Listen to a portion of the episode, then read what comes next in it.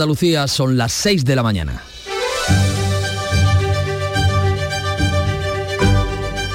La mañana de Andalucía en Canal Sur Radio con Manuel Pérez Alcázar.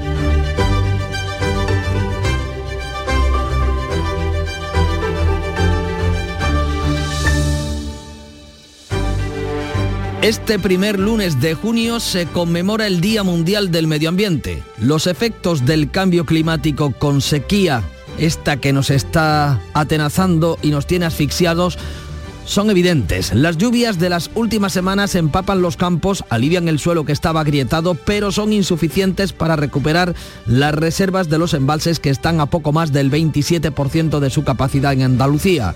Desde este domingo visita España una delegación de parlamentarios alemanes. Sí, sí, alemanes.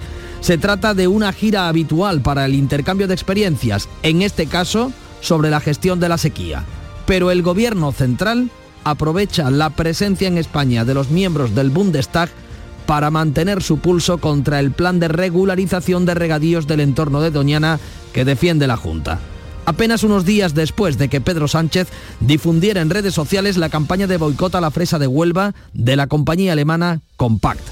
No solo hay turbulencias en el campo, también se anuncia un nuevo temporal para la gente del mar. El Ministerio ya prepara ayudas ante el temor de que Marruecos no renueve a mediados de julio el tratado de pesca con la Unión Europea que el sector tiene recurrido porque Rabat incluyó las aguas saharauis.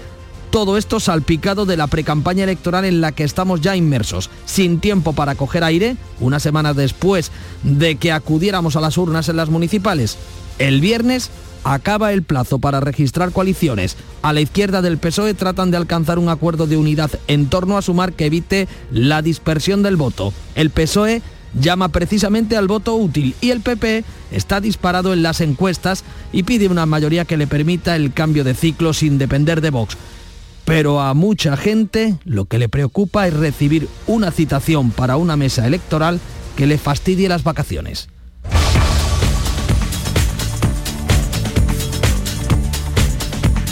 Todo esto y mucho más en este lunes 5 de junio en el que abrimos mirando al cielo. Beatriz Galeano, buenos días. Buenos días. Hoy tendremos en Andalucía nubosidad de evolución diurna con chubascos y tormentas que pueden ser localmente fuertes, seguir acompañados de granizo más probables e intensos en el interior oriental. Temperaturas con pocos cambios, soplarán vientos de levante en el litoral mediterráneo y en el estrecho. Les vamos a avanzar en nuestro sumario los temas más destacados de la jornada. El gobierno utiliza una visita de parlamento parlamentarios alemanes para conocer soluciones frente a la sequía para mantener su pulso contra los regadíos del entorno de Doñana. La misión de la Comisión de Medio Ambiente del Bundestag alemán gira en torno a la escasez de agua y la protección del consumidor, pero el gobierno pone el acento en su visita a Doñana justo después de que la plataforma alemana Campact haya lanzado una campaña de boicot a las fresas de Huelva que Pedro Sánchez ha difundido en redes sociales. El consejero de presidencia de la Junta, Antonio Sanz, pide a Sánchez que cese el ataque a los productos Andalucía. Es muy lamentable, penoso y vergonzoso que el señor Sánchez esté estimulando, amparando y apoyando campañas que piden y solicitan el boicot de los productos andaluces. Creo que el señor Sánchez no solo es el presidente más dañino de, de la historia con España, sino que además tiene una obsesión enfermiza contra Andalucía. Al frente de la delegación está el presidente de la comisión, Harald Efner, del Partido Socialdemócrata. A la una de la tarde lo recibe el secretario de Estado de Medio Ambiente. La comisión del Parlamento andaluz sobre la regularización de los regadíos de Doñana ampliará mañana la lista de comparecientes e incluirá al presidente del Consejo de Participación de Doñana, Miguel Delibes, a propuesta del Partido Popular y Vox, tras eh, como solicitaron los grupos de izquierda. Este lunes, este 5 de mayo, es el Día Mundial del Medio Ambiente, que este año se va a centrar en la lucha contra la contaminación por plásticos. La ONU espera aprobar a finales de 2024 un tratado contra esa contaminación que organizaciones ecologistas piden que sea vinculante. Desde WWF, Enrique Segovia ha pedido aquí en Canal Sur Radio que los gobiernos eliminen de forma gradual los productos de plástico de un solo uso. Que sea vinculante es que prohíba algunos productos que son absolutamente innecesarios, por ejemplo en bebidas, de envases y tal, eh, que, ponga objetivos para que en 5, 7, 10 años se haya eh, todo sea eh, usado con plástico reciclado.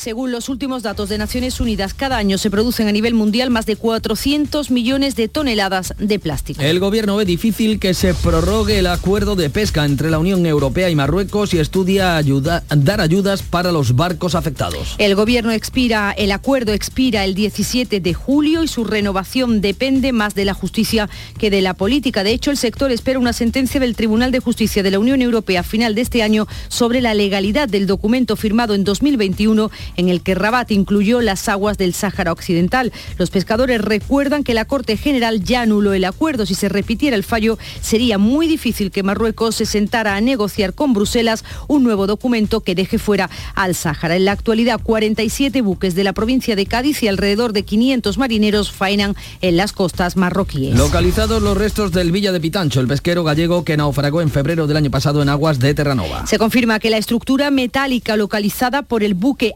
Artabro pertenece al Villa de Pitancho. En el naufragio fallecieron 21 de los 24 marineros que iban a bordo. El robot sumergible bajará de nuevo a las profundidades para grabar los restos del barco hundido y esclarecer los hechos. El patrón está imputado por posibles negligencias en la tragedia. El Tribunal Constitucional decide hoy si admite a trámite los recursos de amparo de los condenados por el caso de los ERE, entre otros los expresidentes Griñán y Chávez. Fuentes judiciales consultadas por Canal Sur Radio apuntan que el tribunal sería proclive a admitir los recursos, pero no decidirá sobre el fondo hasta después del 23 de julio para no interferir en las elecciones. En principio, tampoco parece probable que acepte las medidas cautelares que supondrían la suspensión de las penas de cárcel que ya cumplen todos los condenados, excepto Griñán, a quien la audiencia de Sevilla le ha suspendido la condena por el tratamiento de su cáncer. Hoy se espera un nuevo informe forense reclamado por la Fiscalía para aclarar si el expresidente socialista puede seguir el tratamiento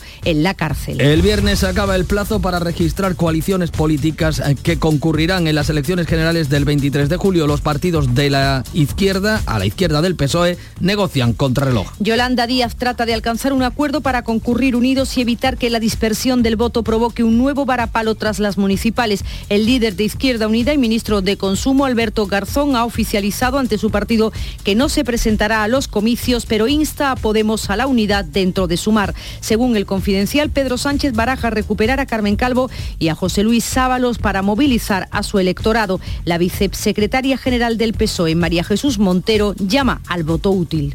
El ruido tan eh, estruendoso, ¿no? que se ha practicado por parte de la derecha no tenía otro objetivo que disuadir al electorado progresista de acudir a las urnas. Aspiramos a tener una mayoría suficiente que nos permita tener un gobierno del Partido Socialista la secretaria general del Partido Popular, Cuca Gamarra, también apela al voto útil para acabar con la etapa de Pedro Sánchez. Y nuestra aspiración, que responde justo a lo mismo que le dijimos a los electores durante toda la campaña electoral, es que el Partido Popular quería gobiernos fuertes, gobiernos estables para gobernar en solitario.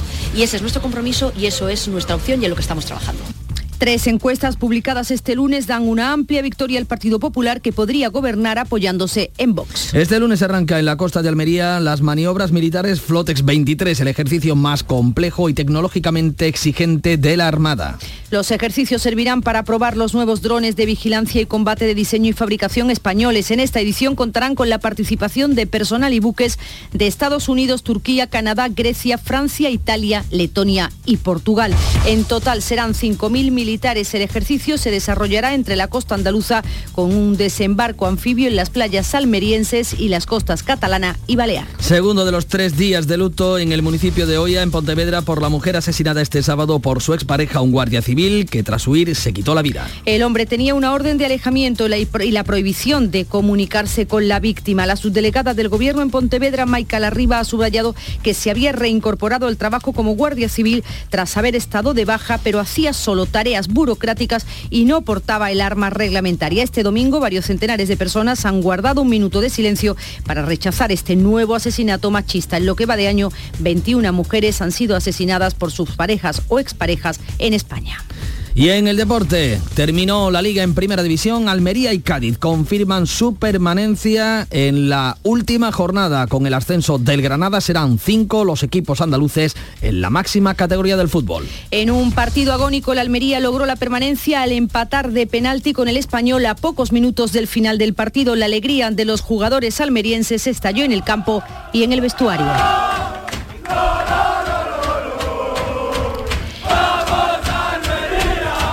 El Cádiz también empató con el Elche, la afición cadista lo ha celebrado hasta bien entrada la madrugada.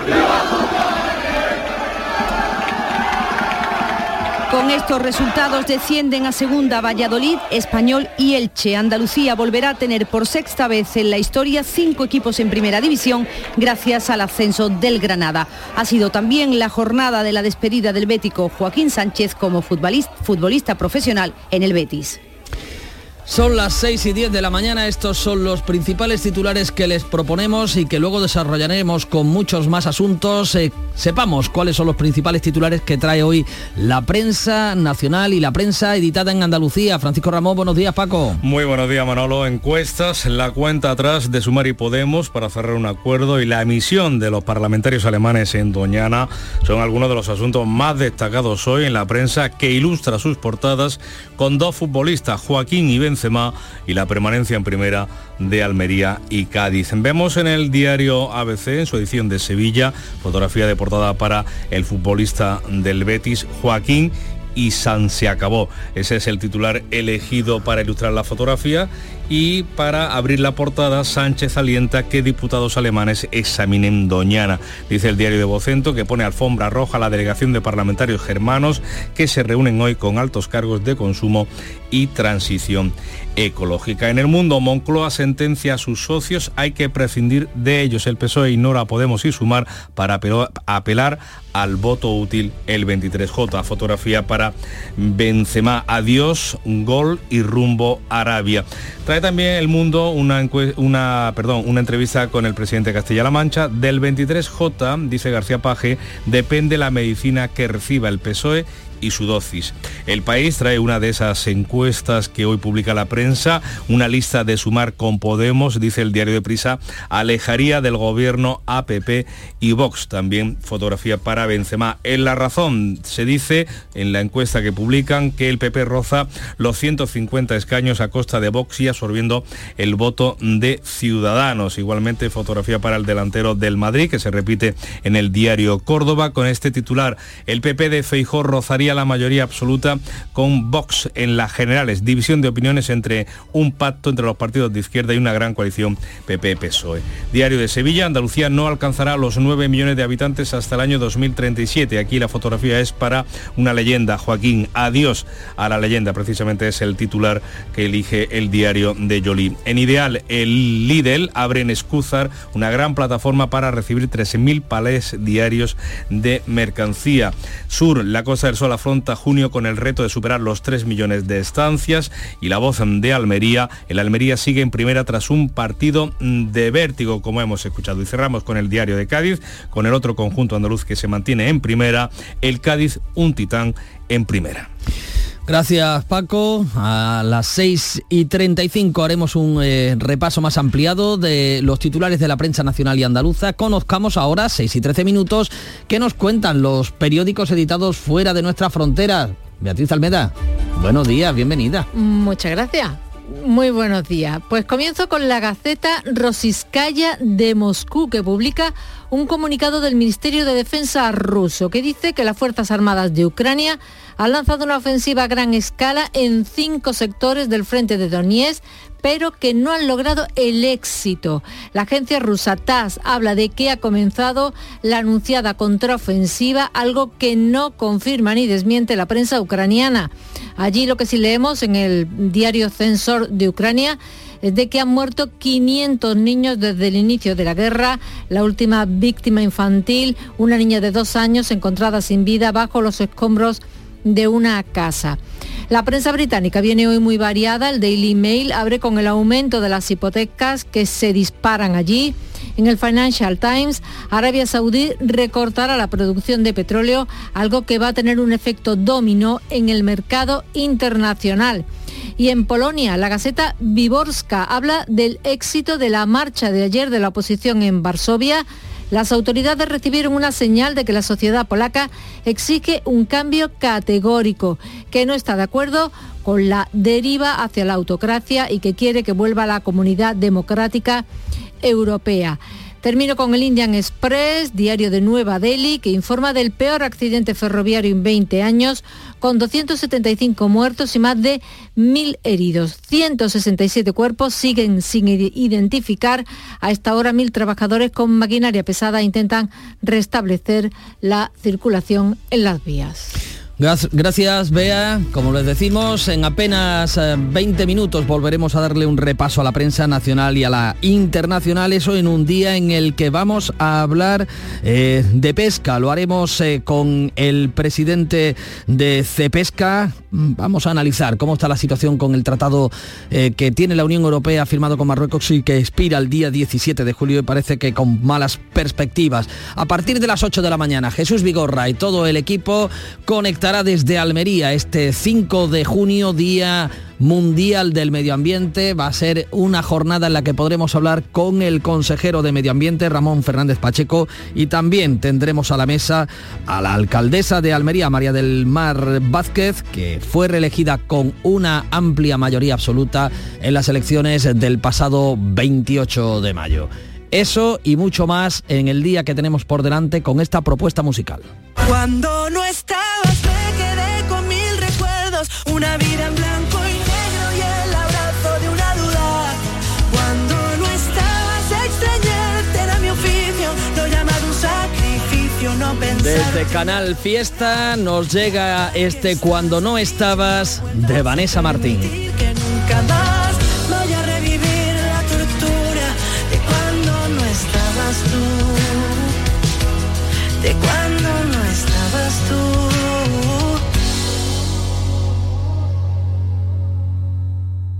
La mañana de Andalucía. Capricho Andaluz, pionero en tarrinas monodosis sostenibles, tu aliado en tus mejores momentos. Aceite de oliva virgen extra y vinagres en tus ensaladas. Tomate y mermeladas en tus desayunos. Patés en tus meriendas. Descubre el amplio abanico de sabores en caprichoandaluz.com. Capricho Andaluz, cuida de tu salud y del medio ambiente. Cercanía. Las historias que pasan en nuestra tierra. Andalucía en profundidad. Actualidad. El cafelito de siempre.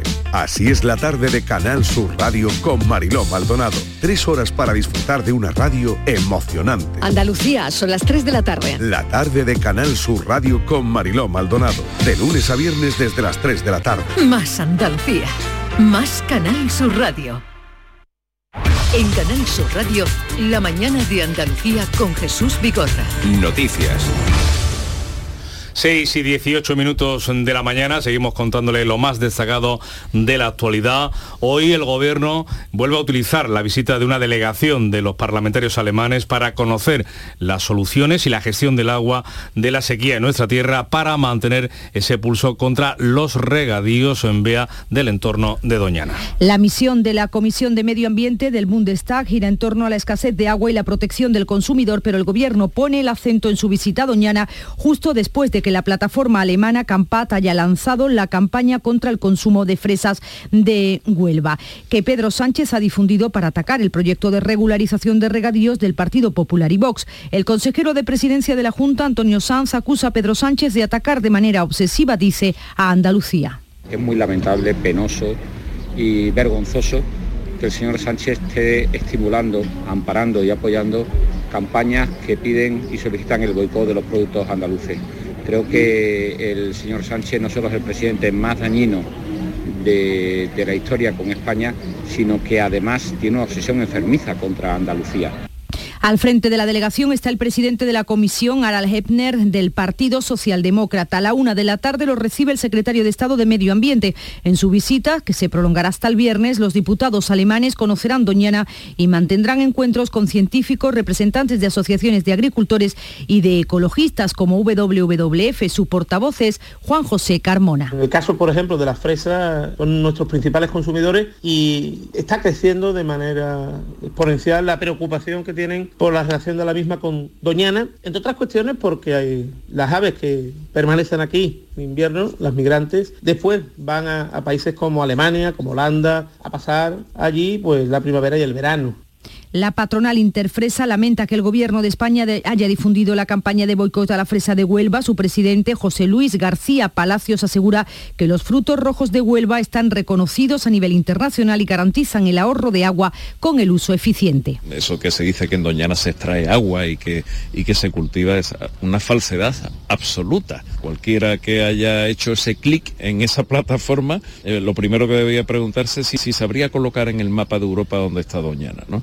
Difamación que se ha hecho y la calumnia es absolutamente mezquina y miserable.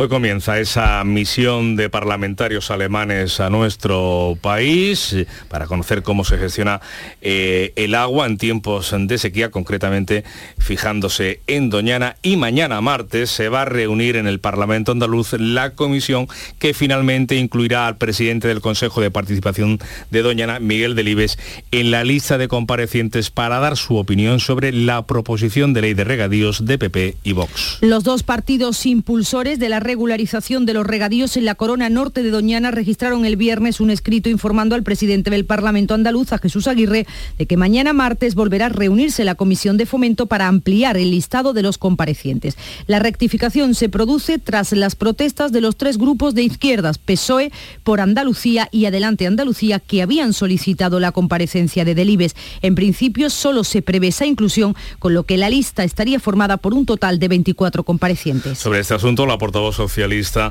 de Agua, Ana Romero, ha pedido al Gobierno de la Junta una solución urgente para resolver, dice, el problema de falta de agua de los andaluces porque su partido nos explica los retrasos de las obras previstas por el Gobierno del Partido Popular desde el año 2020 hasta hoy y dentro de las propuestas que hemos realizado han sido el finalizar las obras que tenían previstas la Junta de Andalucía desde el año 2020, 2021 y 2022, fundamentalmente declaradas por ellos mismos, por el Partido Popular, como obras de emergencia y como obras también de interés de la comunidad autónoma.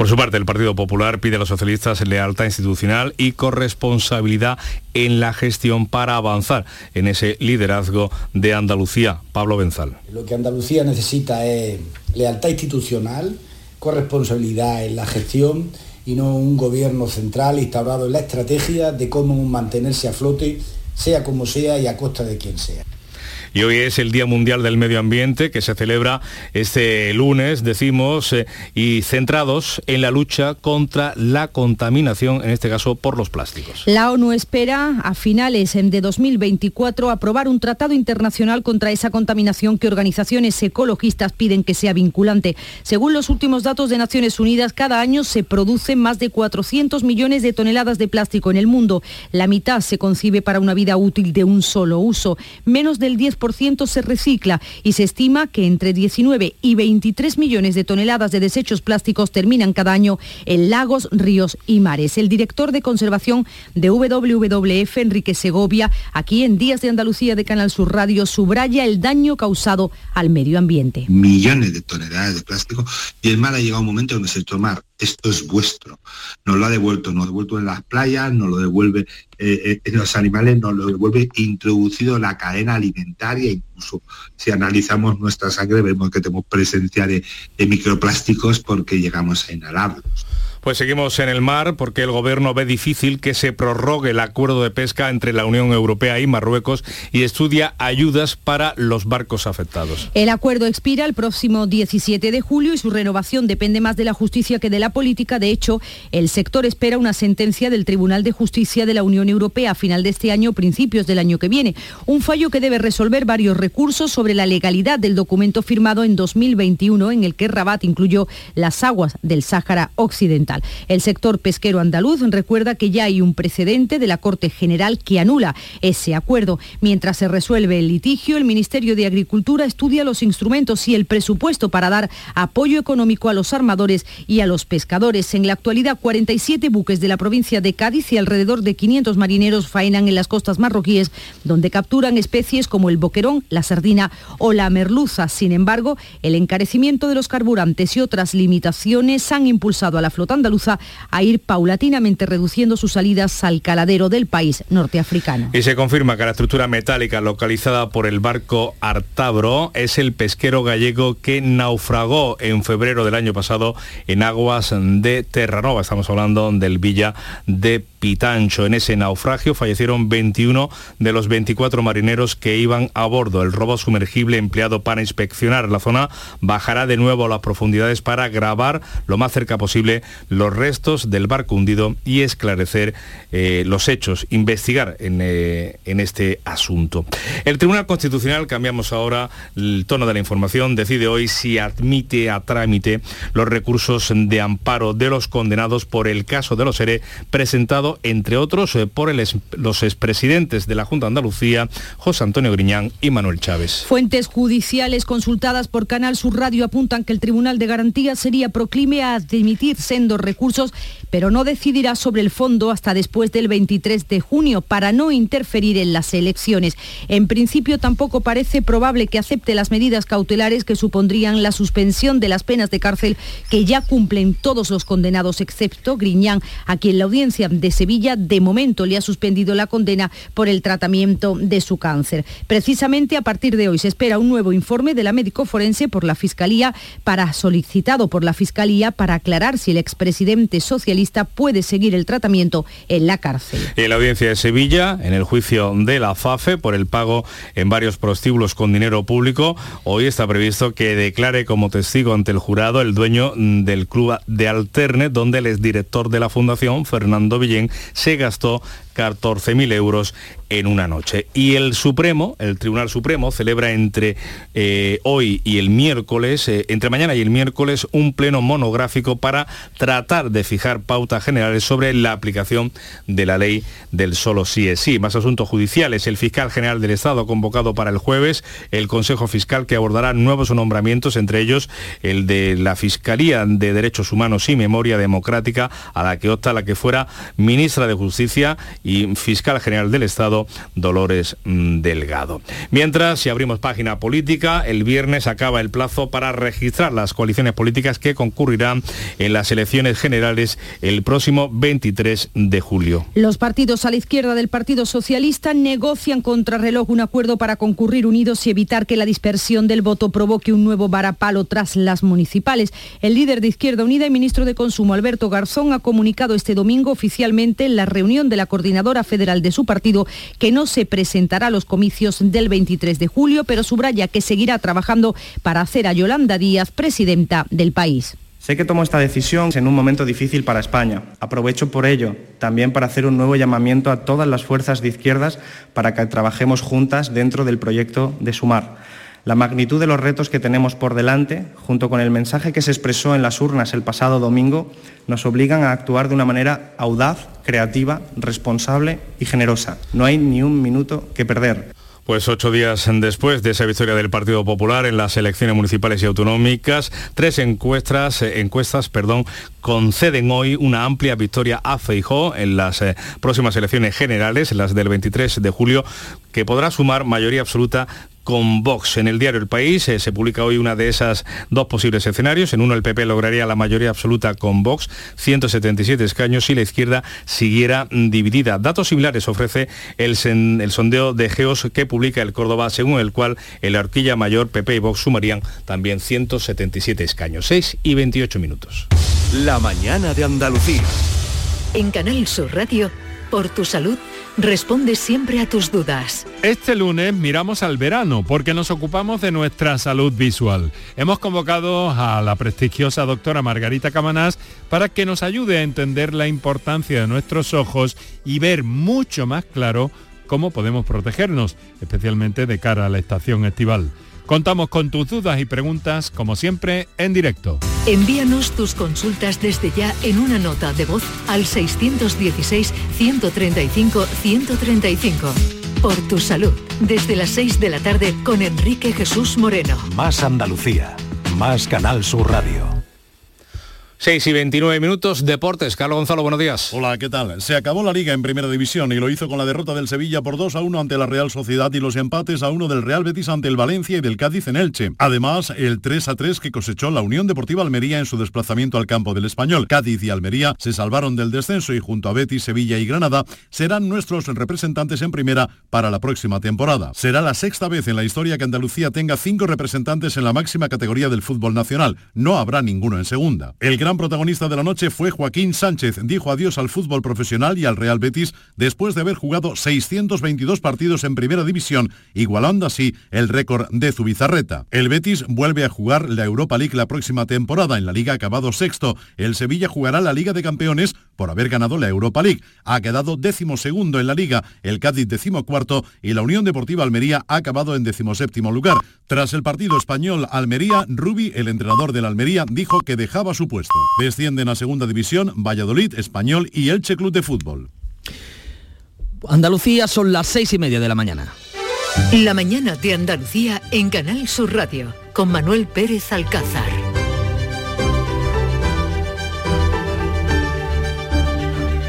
Y a esta hora es el momento de dar un repaso a la actualidad en titulares con Beatriz Galeano. El gobierno utiliza la visita de una delegación alemana para mantener su pulso contra los regadíos del entorno de Doñana. Los parlamentarios visitan Andalucía para conocer la gestión del agua en nuestra tierra durante la sequía. Esta misión alemana se produce justo después del boicot a la fresa onubense en el país europeo, una campaña lanzada por una ONG que ha sido difundida por el presidente del gobierno, Pedro Sánchez. El Tribunal Constitucional decide hoy si admite a trámite los recursos de Griñán y Chávez por el caso de los ERE. Los dos expresidentes de la Junta condenados en la pieza política de los seres han presentado un recurso de amparo ante el Tribunal de Garantías que según fuentes oficiales consultadas por Canal Sur Radio los admitirá, aunque no decidirá sobre el fondo hasta después del 23 de julio. Sumar y Podemos tienen hasta el viernes para llegar a un acuerdo y ver si concurren juntos a las elecciones generales. Los partidos a la izquierda del PSOE negocian contrarreloj para concurrir junto el 23, juntos el 23 de julio tras el varapalo de las municipales y autonómicas. Hay tres encuestas que hoy recogen una victoria clara del Partido Popular que necesitará a Vox para llegar a la Moncloa. La Armada realiza hoy el mayor despliegue en aguas de Almería con motivo de las maniobras Flotex 23. En total, 5.000 militares de 8 países a bordo de 19 buques, dos submarinos y 16 aeronaves. Los ejercicios servirán para probar los nuevos drones de vigilancia y combate de diseño y fabricación españoles. El Cádiz y el Almería se quedan en primera. Los dos equipos han logrado la permanencia in extremis. La próxima temporada serán cinco los equipos andaluces en la máxima categoría tras el ascenso del Granada. Además, Joaquín disputó su último encuentro con el Betis y se retira del fútbol. Y en cuanto al tiempo. Hoy vamos a tener en Andalucía nubosidad de evolución diurna, chubascos y tormentas que pueden ser localmente fuertes e ir acompañados de granizo, sobre todo en el interior oriental. Temperaturas que no cambian, vientos de levante en el litoral mediterráneo y el estrecho.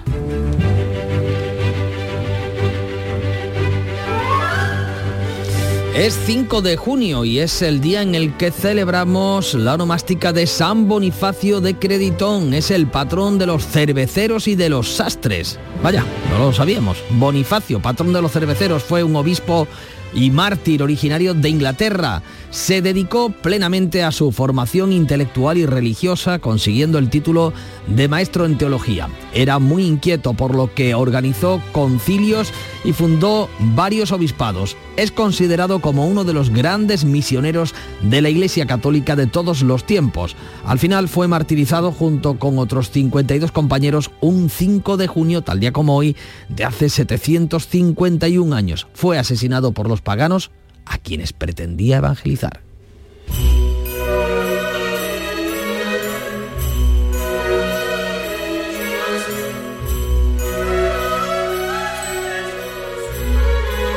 Fue también un 5 de junio, en este caso del año 1486, eh, cuando el ejército cristiano de los Reyes Católicos, en el asedio para culminar la reconquista, llegó a entrar en la villa musulmana de Illora, en la provincia de Granada, en lo que entonces era el reino nazarí, llegando poco después el rey Fernando el Católico. Y en 1982, tal día como hoy, España pasó a formar parte de la OTAN, de la Organización para el Tratado del Atlántico Norte. Pero sin duda la efeméride del día que nos apetece recordar es eh, la que en 1898 nos llevó al nacimiento de uno de los eh, autores más importantes de la lengua española, poeta universal granadino, Federico García Lorca, del que hoy se cumplen 125 años de su nacimiento.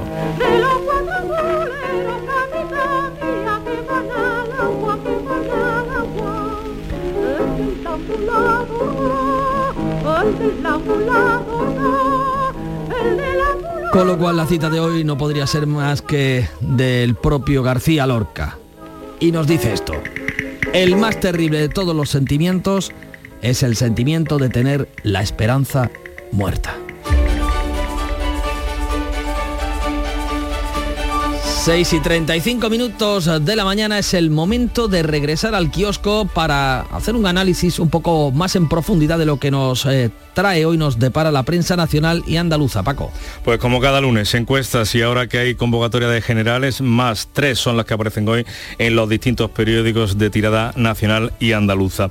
La cuenta atrás de Sumar y Podemos para cerrar un acuerdo y la emisión de parlamentarios alemanes en Doñana son otros de los asuntos más destacados en la prensa hoy que ilustra sus portadas con dos futbolistas, Joaquín y Benzema, y también con dos equipos de primera, el Almería y el Cádiz, que han conseguido su permanencia. Comenzamos esa lectura por el diario ABC en su edición de Sevilla. Joaquín y San se acabó. Ese es el titular elegido que acompaña la fotografía del jugador ¿eh? verde, y blanco. Bueno, San se acabó después de tantos eh, logros y de ser una leyenda verde y blanca. El titular principal es eh, para la misión de parlamentarios alemanes a Doñana. Sánchez alienta que diputados alemanes se examinen Doñana, eso es lo que dice ABC. Pone alfombra roja a la delegación de parlamentarios y el gobierno justifica el boicot alemán a la fresa de Huelva y culpa al presidente de la Junta de un uso abusivo, dice, del agua en el Parque Nacional. En el diario El Mundo, Moncloa sentencia a sus socios. Hay que prescindir de ellos, entre comillas, el diario de unidad editorial. PSOE y el PSOE ignora a Podemos y sumar para apelar al voto útil el 23J y concentrar a la izquierda bajo sus siglas. También fotografía de portada, en este caso para Benzema, adiós, gol y rumbo a Arabia. Y entrevista con García Paje, el presidente de Castilla-La Mancha, que va a seguir en el cargo después eh, de las últimas elecciones eh, autonómicas, y dice, del 23J depende la medicina que reciba el PSOE y su dosis. El país, eh, encuesta en la que condiciona la mayoría del Partido Popular y Vox para gobernar en España a que salga adelante o no esa coalición de Sumar y Unidas Podemos. Una lista de Sumar con Podemos, dice el sondeo de 40 dB que publica el diario de Prisa, alejaría al gobierno del gobierno a y Vox. También la fotografía de portada es para el 9 del Madrid, para Benzema en la Razón, idéntica fotografía y este titular con otra encuesta, en este caso de NC Report. El PP roza los 150 escaños a costa de Vox y absorbiendo el voto de Ciudadanos. Feijóo conseguiría entre 145 y 146 47 diputados eh, y el PSOE se quedaría por debajo de los 100 diputados. También el diario Córdoba, el PP de Feijóo rozaría la mayoría absoluta con Vox en las generales. Es la primera encuesta preelectoral que hace para este periodo GESOP, División de Opiniones, recoge el sondeo entre un pacto de los partidos de izquierda y una gran coalición PP y PSOE. También le da, por cierto, el diario andaluz esta fotografía de portada al, a Benzema. Adiós a una leyenda del Madrid. El diario de Sevilla cambia esa fotografía por la de otra leyenda, la de Joaquín. Adiós a la leyenda. El Betis despide la temporada en una noche memorable para Joaquín, su gran capitán. Pero el titular de apertura de los, del diario Yolí va sobre demografía. Andalucía no alcanzará los 9 millones de habitantes hasta el año 2037. Málaga y Almería serán los motores del crecimiento demográfico en nuestra comunidad. En Ideal, Lidl abre en Escúzar su gran plataforma para recibir 3.000 palés diarios de mercancía y destaca este periódico que la ejecución de fondos de la Unión Europea se cuadruplica en Andalucía. En el sur de Málaga, la Costa del Sol afronta junio con el reto de superar los 3 millones de estancias y superar además, rebasar la cifra de 2019 que fue el mejor año del turismo mm, de la historia para nuestra comunidad. En la voz de Almería, como no puede ser de otra manera, titular y fotografía para la permanencia de la Almería, que sigue en primera tras un partido de vértigo. Y cerramos con el diario de Cádiz, que también ilustra a toda página esa permanencia del conjunto cadista en la máxima categoría del fútbol español. El Cádiz, un titán en primera. Bueno, pues el fútbol manda, ¿no? En un lunes en el que hemos dicho adiós a la liga en primera división, felizmente mantenemos a Cádiz y Almería y damos la bienvenida al Granada. ¿Qué dice la prensa internacional? Eh, Beatriz Almeda, buenos días otra vez. Buenos días otra vez. Miramos primero nuestros países vecinos. En Marruecos leemos en el diario Le Matan comienza la operación Marjaba 2023. Marjaba, que significa bienvenidos, y es el equivalente a nuestra operación Paso del Estrecho. Se va a prolongar hasta el 15 de septiembre para acoger a los marroquíes residentes en el extranjero que regresan eh, por vacaciones al país. 1.400 personas asistirán a los viajeros en España, Italia y Francia. Em, aquí oficialmente empieza el 15 de junio, aunque también los preparativos pues se han iniciado sí, ya. llevan ya tiempo en marcha, sí. En el diario público de Lisboa, España y Portugal quieren sacar más agua del Guadiana y el verano aún no ha llegado. Los agricultores españoles exigen al gobierno que modifique el acuerdo de Albufeira con Portugal para permitir un uso más flexible del agua de este río. En Francia, Le Figaro y Le Monde cuentan los planes que va a anunciar hoy el gobierno para hacer frente a la crisis inmobiliaria y apoyar al sector de las viviendas. Regulación del mercado del alquiler, préstamos a interés cero y reactivación de la obra nueva y de la vivienda social. Nos vamos más lejos, a Polonia. Medio millón de polacos se manifestaron ayer en la capital en contra de la deriva ultranacionalista del gobierno.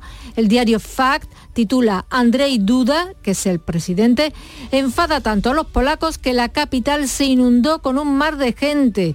Sabemos dónde se escondió el presidente este domingo, dice, y lo muestran eh, la fotografía de compras con su esposa en Cracovia. En la India, el accidente ferroviario de este fin de semana domina las portadas, no es para menos, con 275 muertos y 1.200 heridos. Tres trenes se han visto involucrados en un choque con descarrilamiento. Todos los periódicos apuntan a que ha fallado el sistema de señalización. Y termino con un eh, reportaje en el Washington Post. La nueva fiebre del oro de la inteligencia artificial cambia el estado de ánimo en Silicon Valley. En 2022, miles de trabajadores tecnológicos perdieron sus trabajos y una recesión parecía estar a la vuelta de la esquina. Ahora la inteligencia artificial es uno de los pocos campos que todavía está contratando. Las empresas pagan salarios muy altos y los trabajadores se están especializando en este campo. No, fíjate, pues parecía que la inteligencia artificial iba a hacer que acabaran muchos empleos, pero hay sectores en los que lo que está provocando No, es no. justo lo contrario, ¿no? Claro, habrá que ver si la balanza Compensa. Compensa, sí, se equilibra. Gracias, Bea. Buenos días. 6.42 minutos de la mañana sigue la información con Francisco Ramón. La mañana de Andalucía. Ya está aquí el verano, con sus playas infinitas, sus pueblos blancos y todo el tiempo del mundo para ti. Tiempo para hacer lo que tú quieras o no hacer nada de nada. Es tiempo de verano. Date una alegría. Ven Andalucía. Campaña financiada con fondos FEDER, Junta de Andalucía. El viernes 9 de junio, la mañana de Andalucía, con Jesús Vigorra, te lleva a la sede de la cooperativa COVAP en el Valle de los Pedroches para conocer más de la cooperativa andaluza líder en innovación y calidad de sus productos. La mañana de Andalucía con Jesús Vigorra. Este jueves 9 de junio desde COVAP en el Valle de los Pedroches, Córdoba. Canal Sur Mediodía. La última hora de donde vives, con la actualidad de tu provincia y tu entorno más cercano, está en Canal Sur Mediodía, con toda la información que necesitas. De lunes a viernes desde las 12 en tu emisora de Canal Sur Radio. Más Andalucía, más Canal Sur Radio. La mañana de Andalucía. 6 y 44 minutos de la mañana les contamos que hoy comienzan las maniobras militares Flotex 23, el ejercicio más complejo y tecnológicamente exigente de la Armada que se va a desarrollar en aguas andaluzas. Los ejercicios van a servir para probar los nuevos drones de vigilancia y combate de diseño y fabricación españoles. En esta ocasión contarán con la participación de personal de buques de ocho países, de Estados Unidos, Turquía, Canadá, Grecia, Francia, Italia, Letonia y Portugal. En total serán 5.000 militares los que estén presentes en estos ejercicios en tierra o a bordo de 19 buques, eh, dos submarinos, 16 aeronaves, 6 lanchas de desembarco, 80 vehículos también de infantería de marina. El ejercicio se va a desarrollar entre la costa andaluza, como decimos, con un desembarco anfibio en las playas de Almería y en las costas de Cataluña y Baleares. Durante el fin de semana, precisamente el puerto de Almería ha acogido una jornada de puertas abiertas para conocer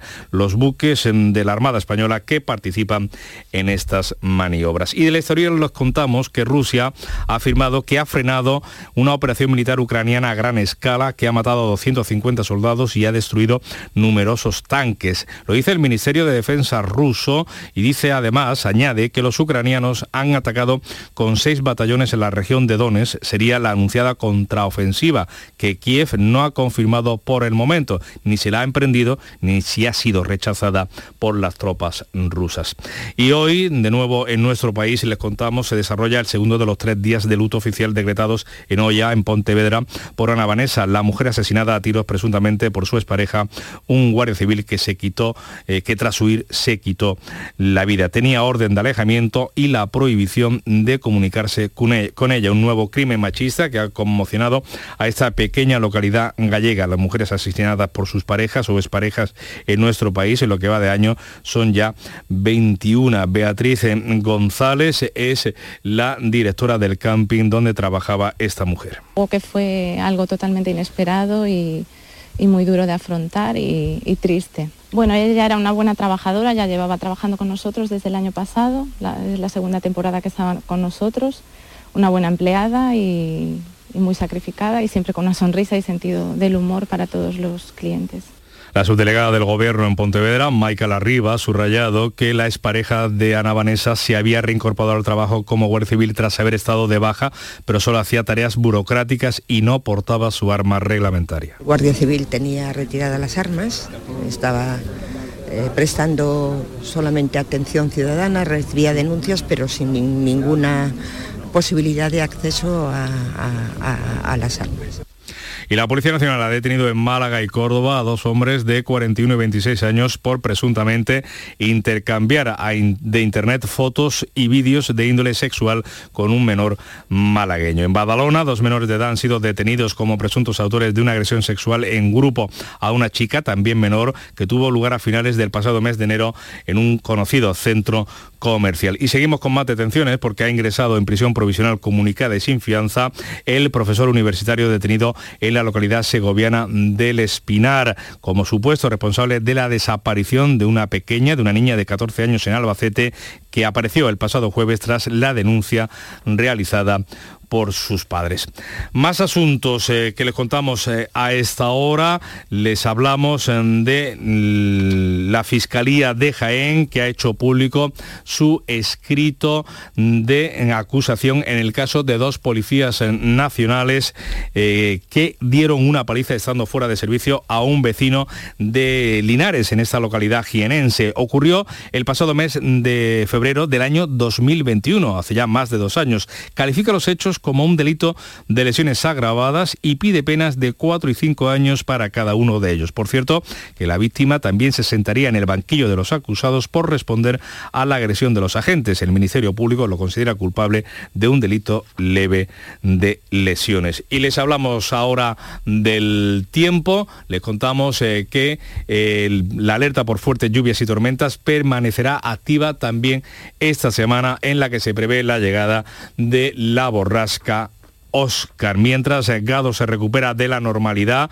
después de la tromba caída este fin de semana que dejó cerca de 20 litros eh, en apenas 15 eh, minutos en esta localidad de Almería. El municipio quedó aislado por el corte total de accesos a esta localidad de Gador en la provincia almeriense. Y cerramos, vamos cerrando este bloque de noticias, nos situamos en Granada, donde se va a celebrar hoy, bueno, sigue la feria mm, del Corpus y hoy se va a celebrar el 125 aniversario del nacimiento del poeta Federico García Lorca, el conocido como 5 a las 5, en referencia al día y hora que nació este granadino universal.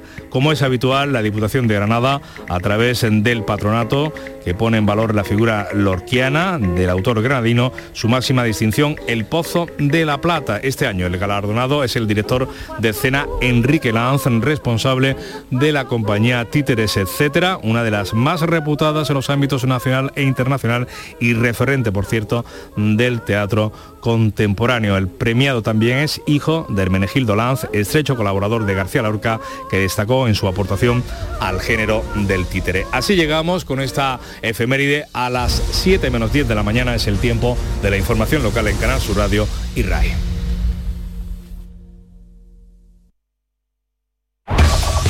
En la mañana de Andalucía de Canal Sur Radio, las noticias de Sevilla. Con Pilar González. Hola, buenos días. El menor atropellado mortalmente en el túnel de su eminencia irrumpió de forma sorpresiva en la carretera. También se investiga por qué lo hizo. Comenzamos hoy una semana, la del Corpus, que trae un jueves festivo en Sevilla y también en algunos pueblos de nuestra provincia. Y en deportes, acabada la liga, Joaquín deja el fútbol y el Betis tras haber disputado 622 partidos. Enseguida se lo vamos a contar antes el tiempo. Tenemos nubosidad de evolución diurna sin descartar chubascos ocasionales en las sierras durante la tarde y pueden ir acompañados de tormenta. El viento aumenta por la tarde también. La máxima prevista es de 32 grados en Écija y Sevilla, 31 en Lebrija, 30 en Morón. A esta hora 21 grados en la capital. Las noticias de Sevilla.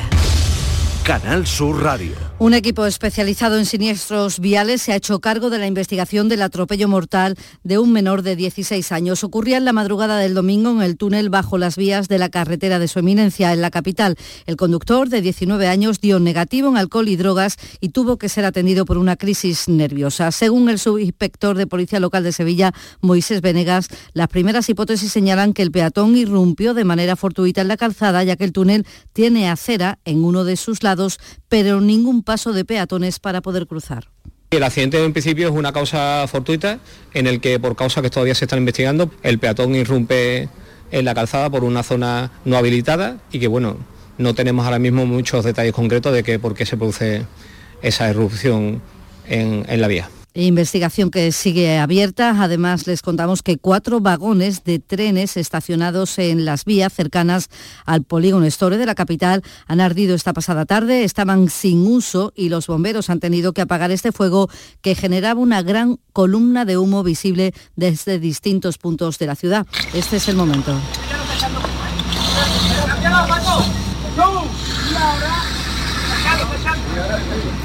Y esta mañana la Junta firma dos convenios de colaboración para la integración de los ayuntamientos de Camas y el Viso del Alcor, en la plataforma del 112 de emergencias. Las lluvias de este fin de semana han causado de nuevo destrozos en el campo sevillano, en el Cuervo, en los Palacios, también en la Sierra Norte, pero lo peor se, lo ha llevado Lebrija, donde los agricultores dan por perdidos cultivos como el maíz, el garbanzo o los cereales. Tanto el Ayuntamiento de Lebrija como el de los Palacios están a la espera de, de que se declaren zonas catastróficas las parcelas afectadas, tanto en esta ocasión como por los granizos de hace dos semanas. El sector espera que se habiliten ayudas directas, como señala el responsable de la organización agraria COAC, Diego Bellido. Este agua no es buena para nada, ha llegado tarde, este agua con tanta intensidad y en tan poco tiempo, pues se va a desperdiciar, se va a tirar a los desagües, a los catufos. Ahora la Cámara Agraria y los técnicos de las organizaciones agrarias, de las cooperativas, tendrán que damnificar los daños que se hayan producido. El alcalde de Lebrija y el alcalde de, los Palacios eh, solicitaron eh, zona catastrófica. Son las 6 de la mañana y 53 minutos. La sombra, la sombra Don Manuel Hidalgo, responsable de ventas de Tordos Quitasol, nos informa. En esta época del año podemos instalar con comodidad todo tipo de tordos y carpas en todos los modelos y sistemas, tordos con motor y tordos automáticos. Pero eso saldrá carísimo. Ese es un error, José Antonio. Estamos con precios en promoción y con facilidades de pago. No me digo más. Llámenos al 954 33 29 88. Recuerde, 954 33 29 88 y olvídese de aquello ya tan lejano de... Leopoldo, échame el tordo. Y pase a la modernidad, a... Corrito, dale al botoncito. Tordos y carpas quitasol, la sombra de Sevilla. La sombra, la sombra. En Canal Sur Radio, las noticias de Sevilla. Este lunes comienzan los actos previos al Corpus con conciertos de las bandas de cornetas y tambores en la Iglesia de los Terceros y en la Plaza de San Francisco. Acompañarán así las visitas a los escaparates y altares que cada vez tienen más presencia en las calles por las que va a pasar la procesión el jueves. Así lo ha contado el presidente de la comisión organizadora, creada hace tres años, Francisco Carrera Iglesias. Había solo cinco escaparates y hoy, el año pasado fueron 22, este año vamos a mantener los mismos escaparates. Hemos conseguido en este tiempo también que las administraciones que están en el recorrido del corpus se involucren y decoren su fachada. Este año estamos haciendo un especial hincapié en el tema de los hoteles de Sevilla, eh, sobre todo los que están en el recorrido, para que también participen.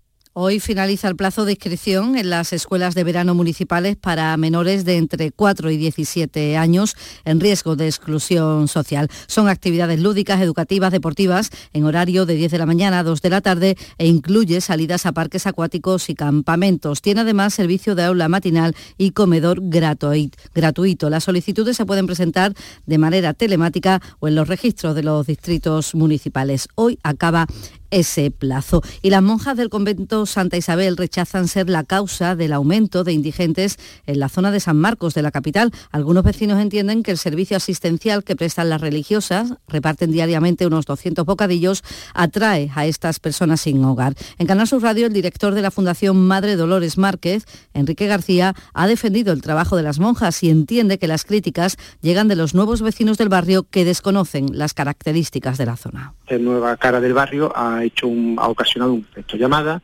hay nuevos vecinos y a estos vecinos que no han conocido cómo estaba en su origen, pues les molesta que haya estas personas en el barrio. Bueno, porque no son los vecinos ideales y nosotros entendemos que esto es así, pero lo que no podemos es eh, eliminar a estas personas.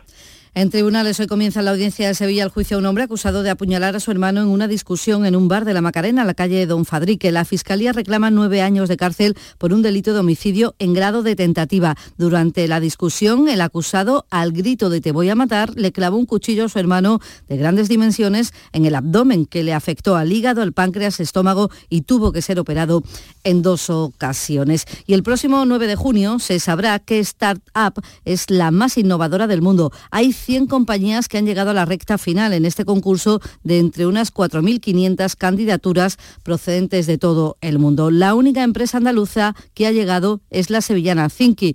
Ofrece una herramienta que ayuda a las pymes a gestionar sus proyectos, empleados y clientes desde una única aplicación, desde, desde las vacaciones de los empleados hasta una plataforma para compartir información con proveedores. Lo ha explicado también aquí en Canal Sur Radio su fundador Gonzalo Román. Pues nosotros desarrollamos software, software para empresas. Y lo que intentamos es crear un software tan flexible que pueda dar servicio a diferentes departamentos dentro de una misma empresa, para que toda la información, la comunicación, los documentos, los flujos de trabajo estén en una sola plataforma.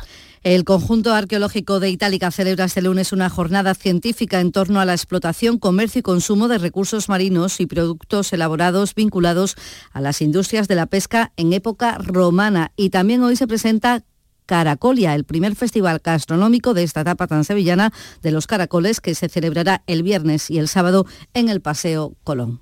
¿Te gustaría venir a la grabación del show del comandante Lara? Muy buena familia, somos la destilería y queremos invitaros a que os vengáis este martes, día 6 de junio, a las 7 de la tarde al auditorio Nissan Cartuja, a la grabación del show del Comandante Lara. Allí estaremos como invitados y además presentando nuestro nuevo single. Un besito para todo el mundo y no te lo pienses, allí te esperamos. Recuerda, martes, 7 de la tarde. Entrada gratuita hasta completar aforo. El show del Comandante Lara. Con la colaboración del auditorio Nissan Cartuja.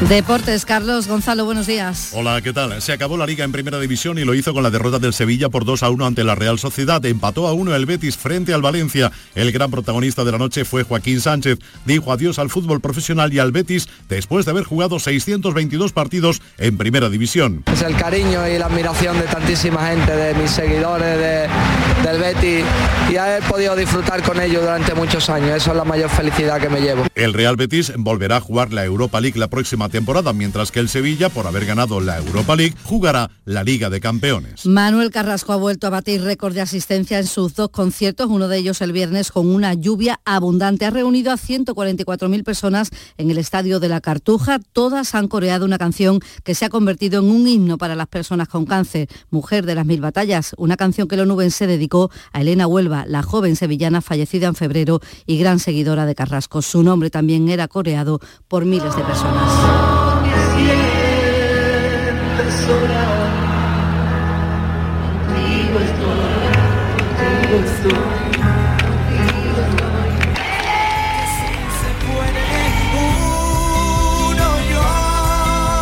21 grados en Sevilla.